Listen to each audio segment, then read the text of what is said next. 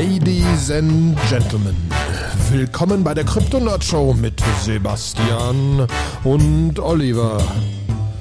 Rund um das Thema Krypto, DeFi, NFTs, DAOs und vieles mehr.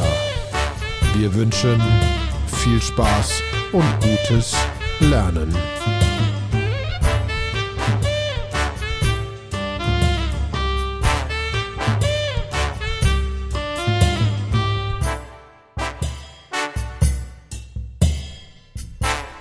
Einen wunderschönen guten Tag, liebe Krypto-Nerd-Show-Freunde, zur Sendung Nummer 1 2022 mit mir, Oliver und Sebastian. Frohes neues Jahr euch allen. Ja, frohes neues Jahr. Fro frohes, neues, frohes neues Yeah. Ja. Du hast bis jetzt im Schnee verbracht, ne? Ja, ich war äh, as usual in Winterberg. Es war mega gut. Wir hatten am Ende 40 Zentimeter Neuschnee. Für meinen Kleinen auch ein Paradies. Das sah ne? richtig krass äh, aus. Ja, man muss leider sagen, aus Corona-Gesichtspunkten äh, weiß ich jetzt nicht genau, welche Regeln man machen will. Es waren halt irgendwie, Holland ist ja komplett im Lockdown, war aber auch komplett in Winterberg. Ich weiß nicht genau, wie, wie, wie ernst sie in Lockdown im eigenen Land nehmen, wenn sie dann alle rauslassen. So, ich muss nach Deutschland fahren, aber hier ist Lockdown, ja, egal. Also, äh, und auch irgendwie, wir hatten uns komplett eingesperrt und sind nur einkaufen gegangen, aber haben keine, keine Einkehrschwünge, irgendwelche Hütten gemacht, waren nicht essen, sondern uns komplett selbstverpflichtet. War aber auch total cool. Also hat, äh, hat mega Bock gemacht. Sehr schön. Das freut mich ungemein. So reales Leben, wenn wir so sonst in diesem komischen Kryptowelt-Gedöns unterwegs sind, ist ja vielleicht gar nicht schlecht. Wir ist haben gar nicht wieder, so schlecht. Wir haben genau. wieder, wa, was schlecht? Nee, war super. Genau. Alles gut. Genau, gut, richtig verstanden. Ähm, wir haben wieder so einen Blumenstrauß die wir noch nicht genau wissen, wie wir, wie wir strukturieren müssen. Wir müssen mal gucken, dass wir wieder zu einer wöchentlichen Aufnahme übergehen, irgendwie für mhm. mal feste Termine oder so, damit wir das besser hinkriegen, weil sonst nimmt das überhand. Wir kommen da, wir werden da wieder komplett nicht durchkommen. Ähm, mhm. Womit wollen wir denn, willst du, willst du das erste raushauen? Ja, ich hau mal das erste raus. Moxie, das ist der äh, ehemalige inzwischen äh, CEO von Signal, hat einen Blogpost geschrieben, in dem er relativ massiv das Web 3 kritisiert. Wo er, äh, er, er, schreibt die Kritik nicht drüber, er sagt mal First Impressions of Web 3, wo ich mich so ein bisschen wundere, weil Signal hat ja auch inzwischen eigentlich einen Coin. Äh, und viel Shit dazu bekommen. Ja, genau. Und, und äh, witzigerweise geht er darauf in seinem Blogpost gar nicht ein, sondern er geht hauptsächlich auf Ethereum ein und sagt irgendwie, ey, pass mal auf, Leute, erstens Protokolle, sind jetzt gar nicht so geil. Er vergleicht das so ein bisschen damit, dass er sagt, so, also alles, was irgendwie dezentral ist, wenn man sich irgendwie mal anguckt, E-Mails sind einfach bis, bis heute, wenn man will, nicht Ende zu Ende verschlüsselt. Und WhatsApp hat das mal eben schnell in ein paar Monaten eingeführt. So nach dem Motto, guck mal hier, zentral ist doch eigentlich besser, weil man sich viel schneller bewegen kann und man nicht auf alle warten muss, die das Protokoll nutzen und so weiter und so fort. Deswegen das ist so ein bisschen du, seine, seine erste Kritik. Seine zweite Kritik ist so ein bisschen, dass er sagt, so, eigentlich ist Ethereum doch sehr zentral. Er sagte so, an sich ja natürlich nicht, aber wenn man, wenn er sich jetzt die Protokolle mal anguckt, ne, da gibt es dann verschiedene Spielarten. Wenn er sagt, so, es gibt so äh, zent dezentrale, zentrale Projekte, wie zum Beispiel OpenSea, wo er sagt, so, mh, hm, das ist eine Plattform, wo NFTs getradet werden können. Und äh, die ist aber ein zentraler Dienst. Ne, ähm, hat er später noch ein relativ interessantes Experiment zu. Und dann gibt es natürlich wirklich dezentrale Projekte, so wie Uniswap, ähm, die auch wirklich komplett verteilt laufen. Und da war seine größte Kritik, er hat, sich, er hat sich viele von denen angeguckt und er sagte, es gibt eigentlich zwei Anbieter, die dir den Zugang auf die Blockchain ermöglichen. Äh, der eine davon ist äh, in Infura, der andere ist Hashnode. Und das sind eigentlich deine Einfallswinkel, weil die bieten dir eine schöne API an, um auf die Blockchain auch zuzugreifen.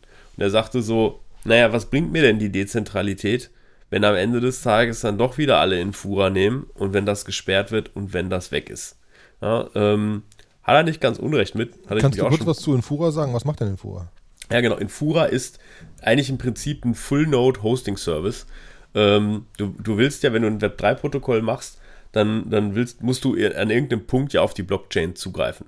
Und ähm, musst irgendwie wissen, okay, abfragen hier, welcher, welcher Smart Contract liegt dann an welcher Adresse, ähm, welcher Account hat bestimmte Tokens. Diese Anfragen machst du ja an einen Full Node über ein technisch gesehen ein äh, JSON Remote Procedure Call Protokoll, ein RPC-Protokoll.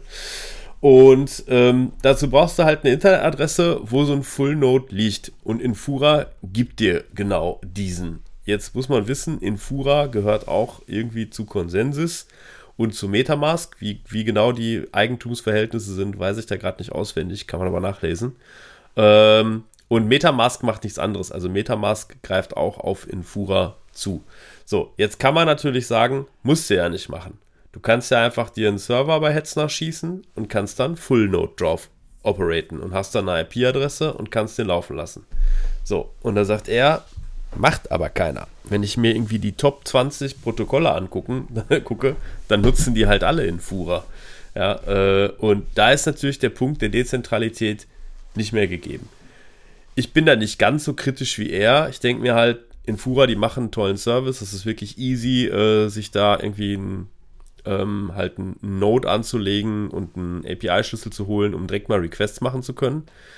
Angenommen, Jetzt würde irgendeine Regierung versuchen, auf Infura, die halt eine Company sind, ähm, Kontrolle auszuüben und mir da versuchen, die, äh, die Suppe zu, zu versalzen.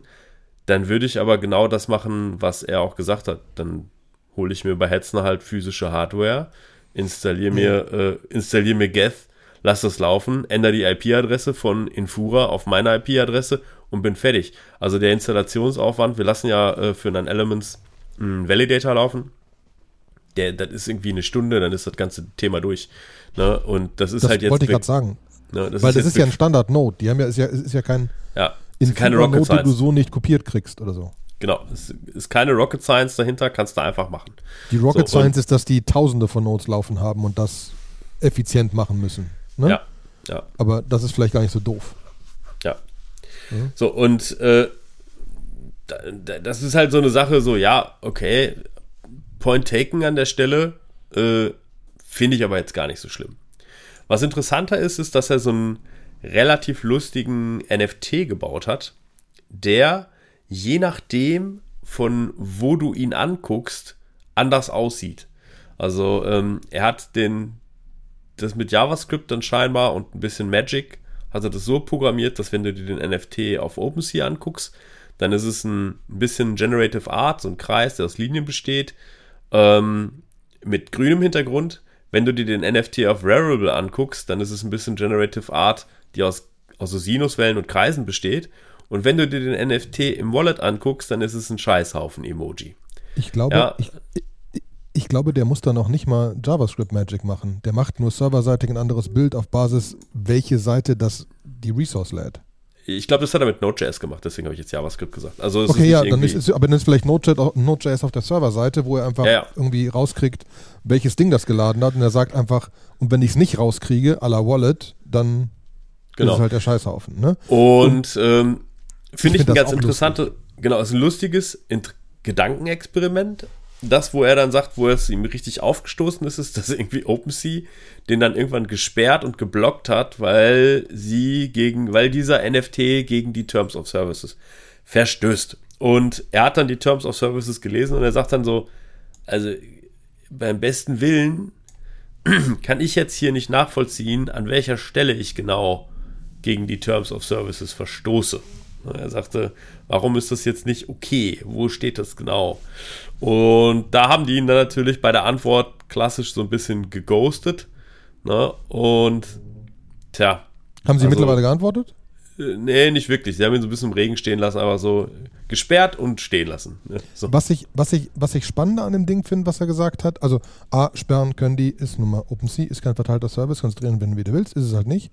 Ähm, und es ist noch ein bisschen ihre Aufgabe, weil, also so, so leid es mir tut, das tut dem äh, NFT-Markt gut, wenn die ein paar ein bisschen sortieren.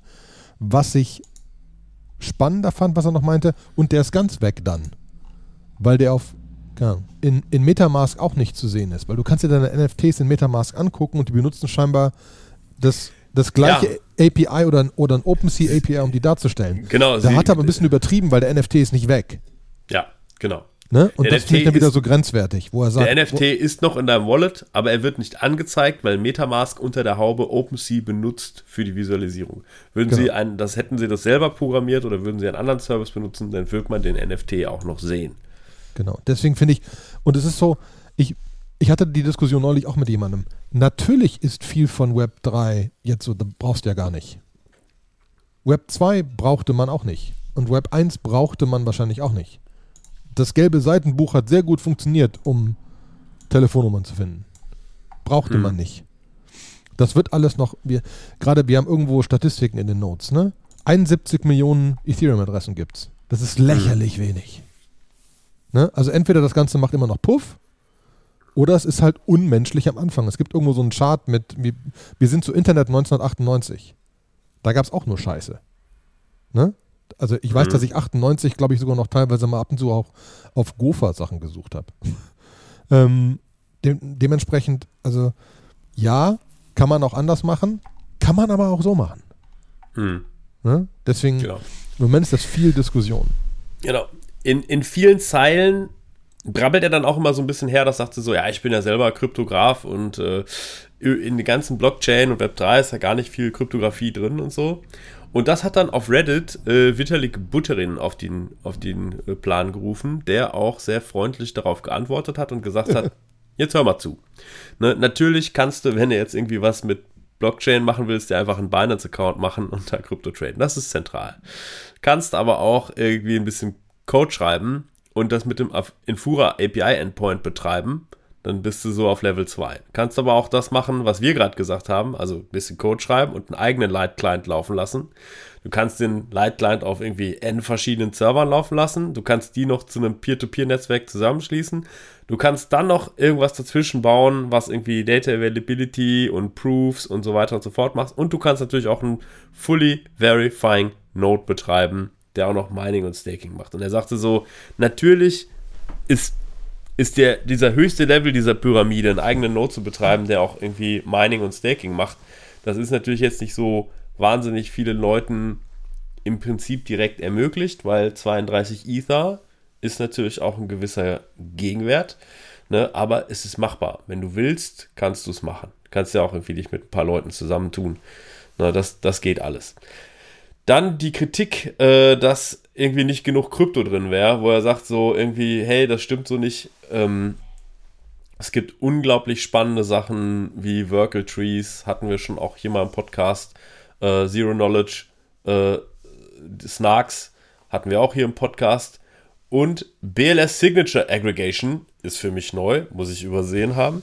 Äh, Habe ich mir noch nicht genau angeguckt. Aber da ist eine ganze Menge kryptografisches Zeug drin, was einfach jetzt in den nächsten, in den nächsten Jahren das Ganze spannender macht.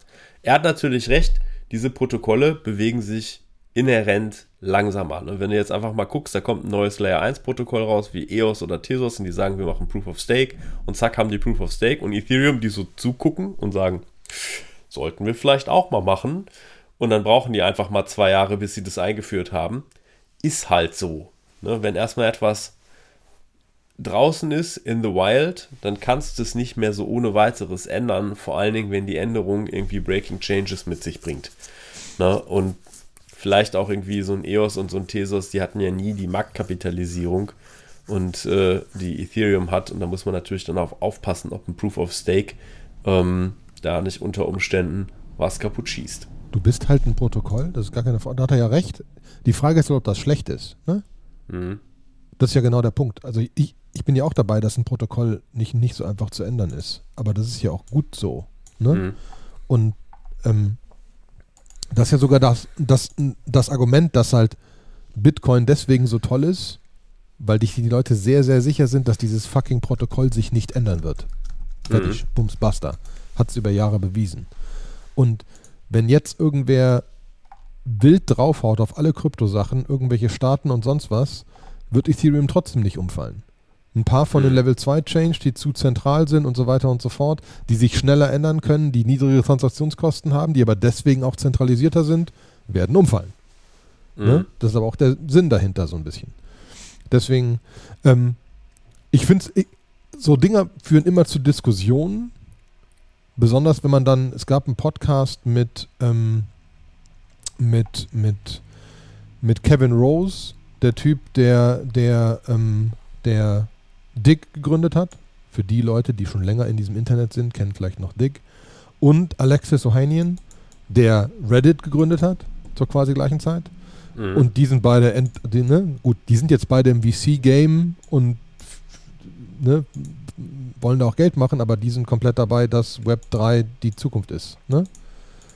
Weil sie genau wissen, wie scheiße das früher war und wie halb nur Dick funktioniert und wie halb nur Reddit funktioniert hat und wie viel hat jetzt fast 20 Jahre gedauert, bis Reddit wirklich groß ist ne? und hat halt ne, Ewigkeiten. Aber Reddit fängt jetzt an, eine eigene Kryptowährung drüber nachzudenken, um ihre Nutzer partizipieren zu lassen, was geil gewesen wäre von Anfang an. Ähm, mhm. Und was halt damals nicht funktioniert hat. Und das, das wird aber auch die Welt nicht verändern, ne? außer dass es halt Partizipation gibt, die früher existiert. Ne? Deswegen, ähm, ja, äh, gute Diskussion, aber. Wir verlinken beide Artikel in den Shownotes. Könnt ihr mal tiefer eintauchen. Ist ganz spannend, auch wenn man so casual beim Abendessen über Krypto redet. Es hat ja, es, ja, ist ja so. Das ist ja irgendwie, wenn der Markt total durch die Decke geht, ist, hast du die Themen, so, ja, du machst doch da diesen Podcast, so, oh, erzähl doch mal, jetzt, was gibt's für News, geile Protokolle, kannst du mir einen Tipp geben? So, hm, jetzt ist der Markt ja ganz schön runtergecrashed, jetzt ist auch wieder Thema. Und, ähm, Interessanterweise, muss ich aber sagen, ist in meinem Umfeld immer noch so, ich glaube, ich muss jetzt mal endlich damit anfangen. Oder kannst du mir jetzt noch mal erklären? Es kommt noch nicht. Na, siehst du? Nee, das sieht, stimmt, das siehst du ist noch nicht, sondern es ist gerade by the dip. ja, es ist gerade noch bei The Dip. Deswegen wird noch weiterfallen. Ähm, es bringt uns aber super rüber, weil wir so André Kronje launcht wie Klammer 3.3. Ich habe keine Ahnung, wie soll man das pronouncen. Ne? Also ich ähm, würde sagen, das Wie steht für Vesting. Ist das äh, richtig? Ja, wahrscheinlich.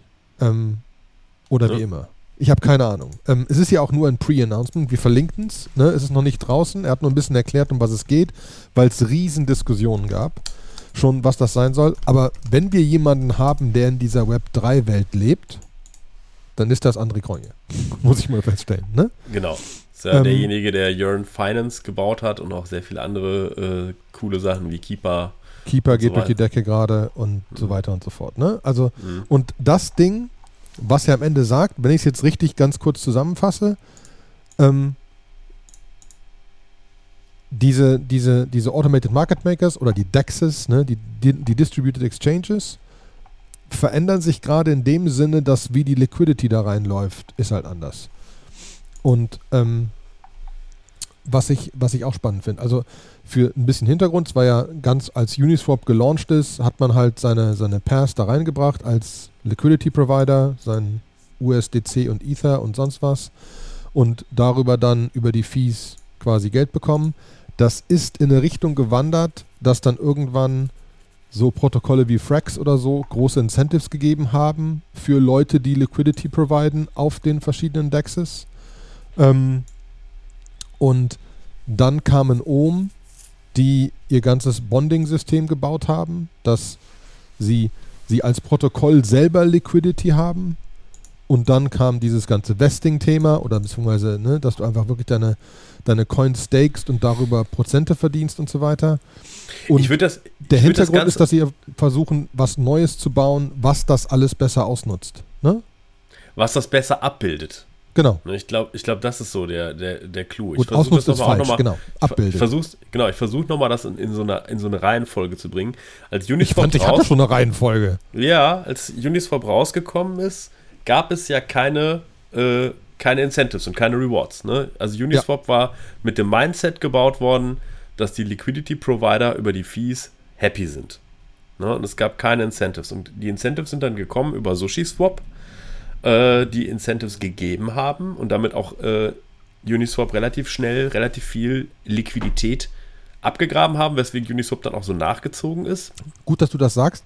Da wir ja, da, da wir ja so ein Erklärpodcast sind, wir ja noch mal ganz kurz Incentive. Du ja, hast halt dein, dein Liquidity-Dings, du hast 0,1% in Fees zum Beispiel, wenn da mhm. exchanged wird und das verdient der, derjenige, der Liquidity provided. Genau. Und dann ist aber ein Fraxing hat gesagt, und du kriegst noch mal extra 3%, 15%, 20% und so weiter und so fort in meinem Native Token obendrauf als Bonus, wenn du das tust. In der Regel in, in einem Governance-Token. So, und jetzt hast du genau. natürlich, dadurch, dass du diese Rewards rausgibst, hast du auf diesem Governance-Token eine unfassbare Inflation. Ne, der, wenn da jetzt irgendwie jeden Monat irgendwie, also je nachdem, wie die Tokenomics gebaut sind, aber wenn du da plötzlich einfach mal dein, dein fully diluted, äh, dein, dein Supply erhöhst, ne, dann, dann verwässerst du ja alle anderen damit, die das irgendwie traden können. Und das hat Ohm relativ elegant gelöst, indem sie so ein Meme erschaffen haben. Das nennen sie so in Klammern 3,3. Und äh, das war so eine, so eine Matrix, wo sie, wo sie erklärt haben und gesagt haben, naja, irgendwie, natürlich kannst du deine Rewards instantly verkaufen. Ne? Kannst du machen. Oder aber du stakest deine Rewards, du westest die und dann beteiligen wir dich noch mehr an dem Protokoll. Und du hast also quasi diese so eine Matrix, wo man sagt, so angenommen, man verkauft alles, dann ist es quasi minus 3,3. Wenn man dazwischen irgendwie, es gab noch Bonding und Staking, das sind auch noch irgendwie so, so äh, Primitives, Primitives gewesen, die du in oben machen kannst.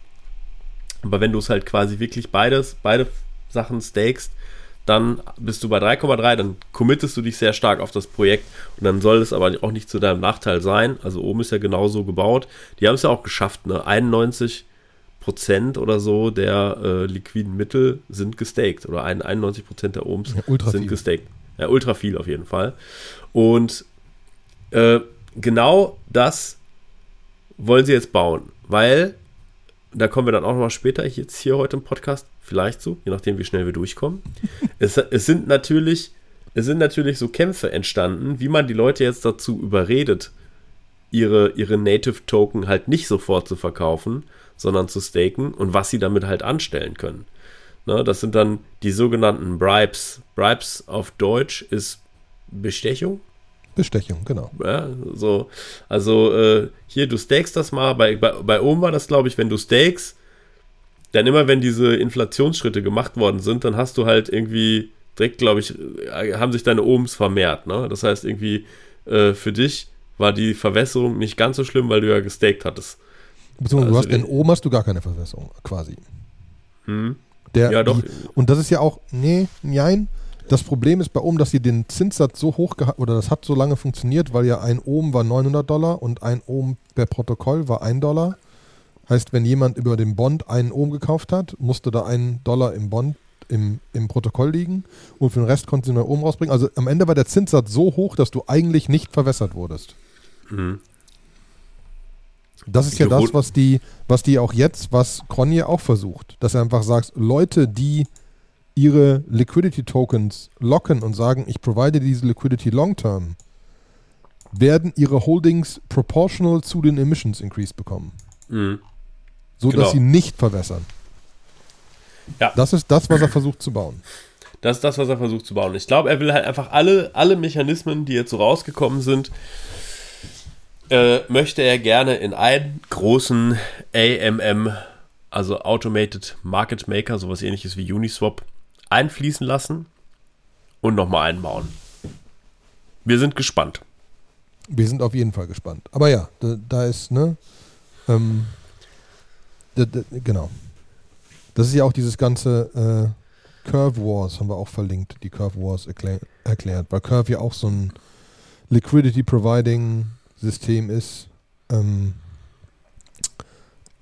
Artikel lesen. Ist echt kompliziert. Aber da kriegt man halt auch genau, da ist dieses Bribe-Thema. Da ist ja auch so, dass du deine, deine, deine, deine, deine Curve jetzt quasi staken kannst und dann die Votes abgeben kannst. Und mit den Votes kannst du dann voten, wo Curve Sachen reintut und darüber kriegst du wirklich Bribes. Also von den Protokollen, die dann Geld da reinschieben für die Leute, die voten, um für das Richtige zu voten.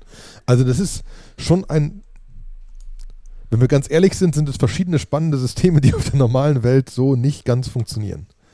Ähm, da bin ich gespannt, wie das weitergeht. Keine mhm. Frage. Okay, dann Frax, willst du ein bisschen was dazu erzählen? Du bist ja. Frax, weiter entspannt. Ähm, es gab ja immer wieder die Diskussion im Moment, dass diese Stablecoins ja nur so Stablecoin stable, nur so stable sind, wie das, zu dem sie stable sein sollen. Also ein Stablecoin zum US-Dollar ist halt ziemlich unstable, wenn der US-Dollar eine Inflation von 7% hat, wie jetzt im Dezember. Dann hat das nicht viel mit stable zu tun, wenn man ganz ehrlich ist. Mhm. Ähm, und das wusste auch Frax schon lange. Ähm, und dementsprechend will Frax jetzt ein Algo Stablecoin, aber stable towards a basket etc. etc. Ähm, rausbringen, nennt sich FPI, geht raus erstmal an die Leute, die Frax irgendwie FXS oder Frax gestaked haben, etc. Muss man sich nochmal genauer angucken. Ähm, und ähm, vom Prinzip her geht es denen halt darum, einfach zu sagen, okay, wie kriegen wir das stable gegen Kaufkraft? Ne? Und nicht mehr gegen US-Dollar. Ähm, was, was, was spannend wird, welche Kaufkraft und so weiter, welches Land oder, ne, also es ist, ist auch nicht einfach. Aber das, Sie wollen Stablecoin algorithmisch gegen Inflation absichern. Ja, wobei Frage halt, welche Inflation? Weltinflation, Amerika-Inflation, Türkei-Inflation wäre anstrengend im Moment. Dann ist man ja? fast bei oben, ne? Dann ist man fast bei oben. ähm, und dementsprechend, also ähm, da wird bestimmt was kommen. Ich bin gespannt, in welchen Ländern es kommen wird und wie genau es kommen wird. Und ähm, man muss halt sagen, so, so wie so wie ein André Kronje, don't bet against the Frax Team. Ne? Das Frax mhm. Team ist unglaublich, also von dem, was sie leisten, immerhin im Moment äh, die ganze Zeit und wie das Ding einfach stetig wächst, ist es unglaublich und das, da, da wird was passieren. Ne? Und das wird, vor allem das Coole ist, das wird kein VC aufgepumpter irgendwas Algo Stablecoin Ding, der dann direkt wieder Puff macht wie Fi, weil es einfach komplett overblown ist, sondern die werden das verhältnismäßig langsam starten können, wenn es gut läuft. Mhm. Ne? Deswegen. Und da wir gerade bei Fi sind, habe ich irgendwo verlinkt, Rary Capital und Fi sind gemerged. Mhm. Was ich auch faszinierend finde. Ne? Das heißt wirklich, zwei Coins sind gemerged und kommt jetzt ein neuer Coin raus, der die Mischung aus beiden ist und man muss nochmal mhm. gucken, wie man den kriegt und so. Das, also, ja. Da wird vielleicht auch noch mehr passieren.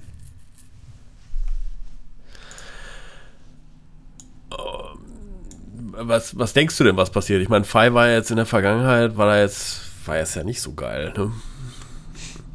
Nee, Fi war scheiße. Aber die haben wahrscheinlich einfach noch Shitload of Money. Die hatten noch irgendwie so. Genau. Äh, die haben halt noch scheißen viel Geld in ihrem doofen Protokoll liegen. Und Rari kann es einsetzen, weil sie ja ähm, einfach mhm die Plattform dafür haben. Ich bin bei Rari immer noch verwirrt, weil Rari Capital, wann immer ich es ausprobiert hat, sind da die Entry- und Exit-Fees Schweine Unfassbar hoch, hoch ne? Unfassbar. Unfassbar. Hoch. Also fünfmal, sechsmal mehr als Yearn Finance. Ja. Wo, man, wo ich aber feststellen muss, okay, also wenn du Entry- und Exit-Fees von 500 Euro hast, dann musst du einfach feststellen, da muss man schon ganz schön viel Geld reinlegen, um bei 8% irgendwie da auch eine, einen Schnitt zu machen. Ne? Ja. Deswegen, also, weiß ich nicht. Finde ich komisch. Ja. Ich habe jetzt witzigerweise gerade in, in, einem Nebensatz gelegen, wofür, wofür VE steht. Aha. Nicht für Vesting. Sorry an dieser Stelle. Steht für Vote Escrow. Also, ja. die, dann ist es das wirklich das Curve-Dings. Ja. Ne? Ja, ist wirklich das, ist, so wie bei Curve, dass du deine Votes abgibst, wenn du stakes und dann jemand anderem geben kannst und da kommen diese ganzen Bribes her und so, okay. Genau. Das ist halt Leute sagen, das ist so eine Mischung aus dem AMM und irgendwie so ein bisschen Liquidity Incentives und Curve und ne, so, so, so eine wilde Mischung. Das wollte ich gerade zu Frax auch nochmal noch hinzufügen, da bist du schon weiter gehüpft ins nächste Thema. Die haben ja eine Partnerschaft mit Convex Finance irgendwie äh, sind sie eingegangen. Äh, wo dann auch das Staking von FXS bei Convex führt dazu, dass du für diesen FPI, für den Airdrop quasi agglable wirst und so weiter und so fort. Und Convex hat das ja, glaube ich, schon auch einmal mit Curve gemacht. Ne? Die, die halten ja wahnsinnig viele Curves und können deshalb da sehr viel vom Protokoll beeinflussen. Und jetzt machen sie das gleiche nochmal mit Frax äh, oder beziehungsweise mit FXS.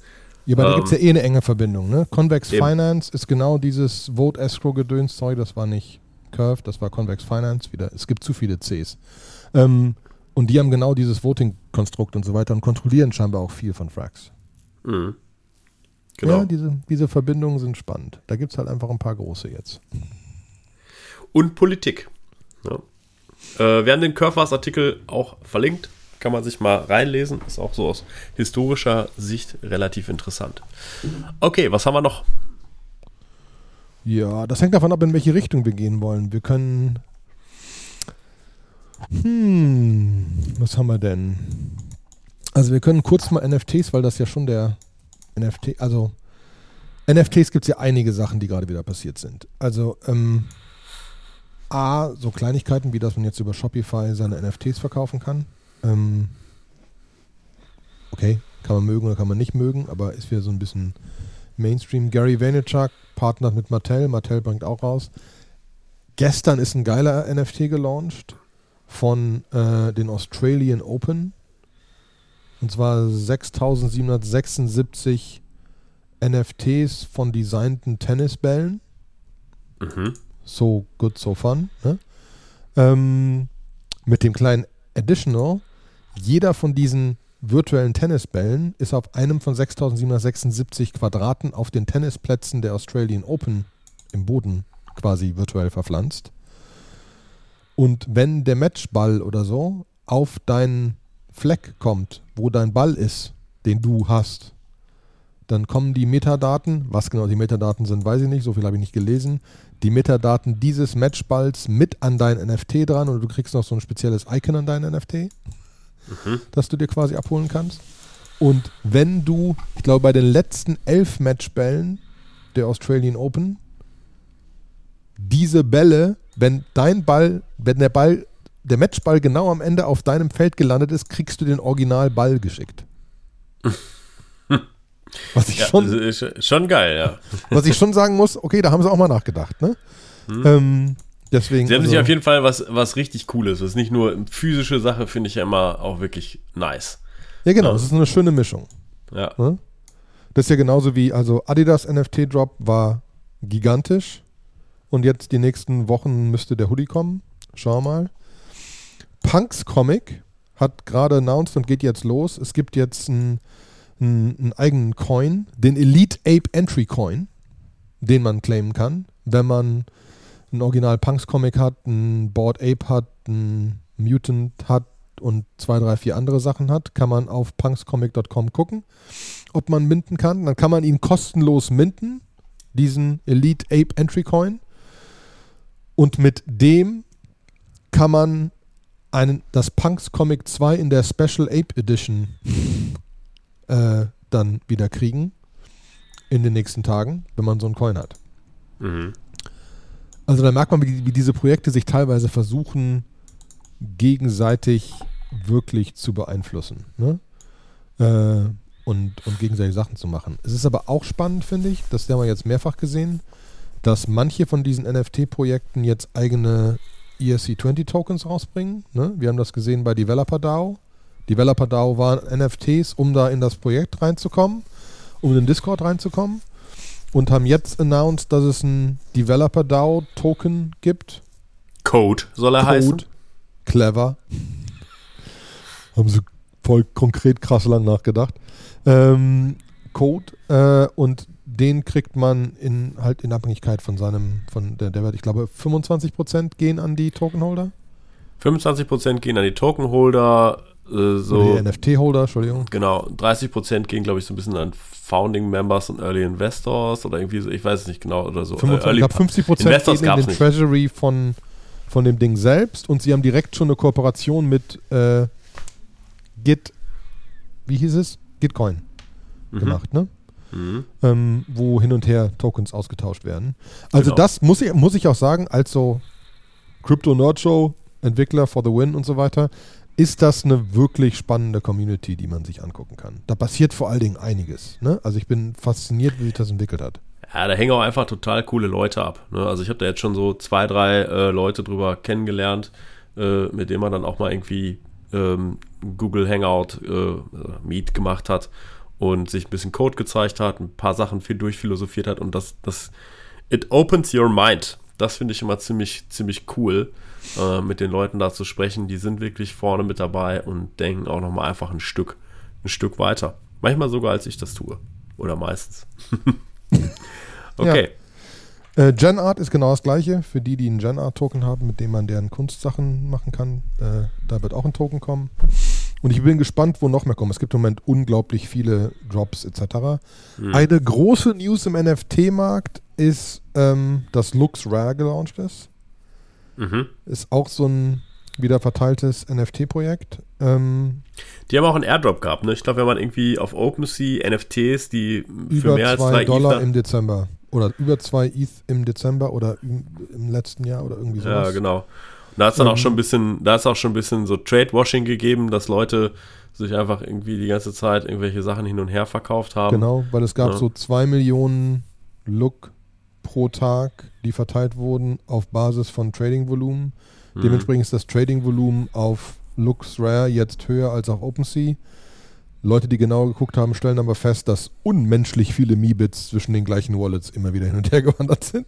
Mhm. Ähm, deswegen ja, klar, natürlich, aber das wissen die auch, äh, ist halt so. Ähm, man kann die Look auch schon wieder staken und so weiter. Ist halt so, so, so ein Versuch, ein bisschen mehr ein Community-Projekt zu machen. Fees sind 0,1% per Default und nicht irgendwie 2, irgendwas Prozent. Ähm, sind wir mal gespannt, ob es wirklich funktioniert. Zeigt aber auch in meinen Augen so ein bisschen die Schwächen, so von wegen dieses, wir sagen ja mal, Leute, das Coole an den NFTs ist, dass du eingeben kannst, dass irgendwie, dass der, dass der Original Creator irgendwie 2% oder 5% oder 8% oder was immer an den Verkaufserlösen von jedem Verkauf kriegt. Mhm. Das ist ein OpenSea-Feature, das ist kein NFT-Feature. Mhm. Da gibt es ein, ein ERC irgendwas, der da, der da, der da, der da, der da steht, der das in NFT packen will oder den, da, da irgendwas machen will. Aber stand jetzt ist das ein OpenSea-Feature und hat nichts mhm. mit NFTs zu tun. Was ich immer nicht verstehe, ist, OpenSea hat ja jetzt auch gerade nochmal eine Finanzierungsrunde gemacht, ne? Und mit der Bewertung äh, so. Äh, 14 Milliarden, glaube ich. 14, ja, zwischen 13 und 14 Milliarden. Und dann denke ich mir so, but why? How? Wofür? Was haben sie denn da bezahlt? Äh, ihre, ihre AWS-Rechnung? Ähm, Ach so, da, wo, wo, wo, wo sie das also, Geld hin tun? Ich glaube, dass damit, damit finanzieren sich die Banken über die Negativzinsen. Wahrscheinlich. Ja, ich meine, ich mein, bei drei Milliarden, drei Milliarden, wir hatten jetzt, ich habe es nicht ganz im Kopf, 15 Milliarden, 12 Milliarden, letztes Jahr 15 Milliarden an NFT-Volumen und wir haben die ersten 10 Tage, 11 Tage 3 Milliarden an Volumen gehabt. 3 Milliarden an Volumen mal 0,025 Prozent, was die kriegen, sind 75 Millionen. Hat OpenSea verdient. Also wenn die das die ganzen 3 Milliarden machen. Lass, lass sie zwei Drittel gemacht haben, sind 50 Millionen in 11 Tagen. Mhm. Also die, die Bewertung kann man zu einem gewissen Teil schon. Kann man die verstehen, ne? alles gut. Also äh, ne? das ich Aber ja, ich bin deiner Meinung, was sollen die mit dem Geld machen? Ne? Vor, ja. ja. gut, und wie ich, wie ich gewitzelt habe, Heroku-Rechnung. Ne? Mhm. Das genau. OpenSea Frontend läuft auf Heroku. Gab mal, als es zusammengebrochen ist, kam der Heroku-Error. Also ich nehme auch an, dass die viel GCP, AWS, sonst was Zeugs haben. Mhm. Aber am Ende sind sie ein großer Salesforce-Kunde. Mhm. Mein Heroku gehört mittlerweile Salesforce. Dementsprechend OpenSea ist Salesforce-Kunde, für alle, die es wissen wollten. Der größten CRM-Marke da draußen für Kundendaten. Tja. Ähm, ja, kleine, kleine Welt. Und ähm, äh, äh, aber da merkt man einfach, dass, dass dieser Markt einfach wahnsinnig, wahnsinnig heiß ist im Moment, auch teilweise überhitzt, das ist gar keine Frage. Und nochmal, 98% dieser NFT-Projekte werden komplett den Bach runtergehen und ganz von der Bildfläche verschwinden. Wenn ihr was in dem NFT-Umfeld machen wollt, ich kann einen anderen Podcast empfehlen, NFT Mania äh, ähm, von äh, einem der Gründer von Every NFT. Das ist sehr schön mal durchgeführt, wenn man das machen will. Ne? Der hat halt mittlerweile 10 Folgen, 15 Minuten, wo einfach als jemand, der einen Marktplatz aufmacht, mal erklärt, wie, also wie kann man das denn machen. Die einzige Sache, die ich dann immer noch sagen muss, das ist wie Startup Investment, das heißt, du musst 20 verschiedene NFT kaufen können, weil damit du irgendeine Chance hast, eins dabei zu haben, das funktioniert. Mhm. Dann könnte das funktionieren, sonst wird es nicht funktionieren, ganz einfach. Außer du kaufst etwas, was du einfach magst. Kann ich auch immer nur allen empfehlen. Ne? Oder halt, du tust das, um was zu lernen. Ne? Du tust ja. das, um wenn du jetzt sagst, ich will auf Look, Look, Look, Looks Rare ein bisschen Sachen machen und schiebe ein bisschen NFTs hin und her und kriege dann die Coins und stake die dann und kriege dann Returns und diskutiere dann mit meinem Steuerberater, was das Ganze jetzt finanziell bedeutet, dann äh, kann man das gerne tun. Ansonsten ist das, äh, ist das hart. Ähm, aber ähm, das ist schon spannend. Eine andere Sache, ähm, Royal.io, das ist das Musik-NFT-Projekt von, ähm, von Blau, dem DJ Blau. Ähm, wollte eigentlich am 11. die nächsten NFTs droppen. Und zwar zwei Lieder von Nas, äh, Ultra Black und Rare. Ähm, wo man, wo man, wo man sehr klein einsteigen kann, äh, für, also sehr klein, für, für, für, für, 50 Dollar, 250 Dollar, 5000 Dollar. Ähm, unter den NFTs werden 50% der Royalties des Liedes geshared und es gibt dann Konzertticket, Swag, keine Ahnung was, je nachdem welches Level man nimmt. Wollten sie 10 Minuten vor Launch, 5 Minuten vor Launch war die Webseite weg vom Fenster. Also ganz, komplett. Nicht, nicht mehr ladbar. Sie haben dann noch mhm. gesagt, wir versuchen das gerade zu fixen. Vier Stunden später haben sie gesagt, wir, wir versuchen es nochmal am 20. Ähm, Weil es einfach, also sie waren komplett weg, ne? also gar nichts mehr. Es kam nur noch die Cloudflare-Fehlerseite. mhm. ähm, aber da auch äh, sehr gespannt, was da einfach noch, noch passiert in, diesem, in dem Musikbereich. Ja, was ich mal so ein bisschen lame finde, ich meine, das ist natürlich äh, legitim für all die, all die äh, wie soll ich sagen, ja, für mich sind das immer so alles so Nas und so. Das sind Künstler, mit denen ich natürlich meine Jugend verbracht habe. Aber es sind ja auch schon echt die Opis unter den Künstlern, die auch schon eigentlich so etabliert sind, die so viel Kohle gemacht haben, dass man sich so denkt, wieso müsst ihr denn jetzt nochmal Ich meine, gut, habt ihr wahrscheinlich ausgegeben, müsst ihr weiter Kohle machen. Und ihr habt Nein, natürlich aber ich glaube auch, dass der das gar nicht als Kohle machen. Also das Schöne ist, glaube ich, dass einfach Blau den kennt und dementsprechend können sie das so machen und es ist ein Marketing-Event. Ja, die sind Weil der muss das NFT nicht verkaufen. Muss der nicht, wahrscheinlich nicht. Ne, weiß man nicht. Vielleicht hat er 50 Cent auch alles ausgegeben. Ähm, und, und denkt sich, oh geil, kann ich ja noch mal ein bisschen, kann ich ja noch ein bisschen Asche machen. das ist so ein bisschen wie in der Pro 7 Comeback Show, ja. Ähm, so, glaube ich bei Nas nicht, aber. DJ, ich, DJ ist auf der Alm. Ich fände es ja mal richtig geil, wenn man was haben könnte, wo ich in Upcoming Artists in, äh, quasi investiere. Ich habe das ganz oft, dass ich, äh, dass ich irgendwie Künstler sehr früh entdecke, die dann noch nicht so viele Listener haben und so und denke so, hey, die sind echt gut, da passiert irgendwas so, ne? Und ja. da würde ich mir das manchmal wünschen, dass es da eine Möglichkeit gibt, früh in die zu investieren und dann aber auch an dem Erfolg zu partizipieren, falls es klappt. Das glaube ich dir. Ist, äh, wäre auch, wär auch, wär auch komplett cool. Na gut. Wir haben schon fast 45 Minuten jetzt wieder erreicht, ne? Ja. Ich packe noch Links rein, da kann man auch schlecht drüber reden. Ich habe zwei so Data-Porn-Dinger gefunden, wo es ganz viele Daten zu, also A gibt es einmal ganz viele Daten allgemein aufbereitet von jemandem und dann gibt es äh, NFT-Charts.io, wo es ganz viele Daten zu NFTs gibt. Das ist wirklich super geil durchzuklickern. Draufgehen, gibt es eine aber, Abermillion an, an, an Charts, wo man aber feststellt, äh, das ist ja, das ist ja einfach äh, sehr geil. Ne? Mhm. Ähm, und deswegen, also einfach Summaries, Floor Price, Holder Change, Current Owners, Sales, Floor Depth. Also wo du wirklich richtig tief reingucken kannst, was einfach Spaß macht, weil man schöne Graphen muss man einfach mögen. Ähm, aber ja, dann haben wir noch ganz viel für nächstes Mal, dass ich in die nächsten Shownotes packe und wir haben erstmal We Call It a Day und sagen allen, wenn ihr mit uns weiter diskutieren wollt, dann kommt bitte in unseren Telegram-Channel. Mhm sind auch, muss man vielleicht auch mal sagen, es sind zwei Telegram-Channel. Ne? Es ist ein Trading-Channel und ein Nicht-Trading-Channel, weil manche Leute wollen nicht über Trading-Zeugs reden, manche Leute wollen nur über Trading-Zeugs reden, deswegen haben wir es getrennt. Ähm, aber bitte kommt da rein. Es ist ein Traum. Wir haben übrigens die 400 Leute geknackt. Ne? Wir sind jetzt mhm. bei 400. 400. 400 und 220, 221 in dem Trading Channel. Ähm, also dementsprechend, das ist immer wieder eine Freude. Ich hoffe, wir können auch für die Leute im Channel noch für ein bisschen Amusement sorgen. Ähm, Ach doch, das glaube ich schon. Also ich glaube, da ist viel, viel Projekte werden da hin und her. Da ist nochmal viel mehr Deep Dive, da werden viele Fragen gestellt. Was ich immer ein bisschen schade finde, ist, mich schreiben manchmal Mitglieder in dem Channel an und sagen dann irgendwie so, ja, äh, wie kann ich denn einsteigen? Und ganz viel aus eurem Podcast, das verstehe ich nicht. Ihr müsst uns sagen, was ihr nicht versteht. Nicht einfach sagen, wir verstehen ja Dinge nicht, sondern ihr müsst uns ganz konkret sagen, du hast AMM gesagt, habe ich nicht verstanden. Du hast Genau. wie gesagt, das heißt dann Vote Escrow. Äh, die Worte kenne ich, sagen mir aber nichts. Ne? Ähm, ihr müsst vielleicht uns da nochmal weiter auf die Sprünge helfen. Wir hatten ja mal eine Zeit lang, wo wir das Alphabet so ein bisschen durchgegangen sind. Vielleicht machen wir das dieses Jahr nochmal als 2022 Edition. oder Frage ähm, der Community. Jedes genau, oder Fra- Mal Frage ein, der zwei, drei Community. Fragen der Community. Ein, zwei, drei Fragen der Community. Und in diesem Sinne, äh, bewertet uns. Kann man ja bei Spotify jetzt, gibt uns mal Punkte. Haben auch schon 50 Zuhörer gemacht. Finde ich sehr schön. Krass. Ja, und haben uns auch richtig volle Punktzahl gegeben. Auch sehr Ja. nice. Natürlich Und- ist das der Punkt. Also ihr könnt uns volle Punktzahl geben.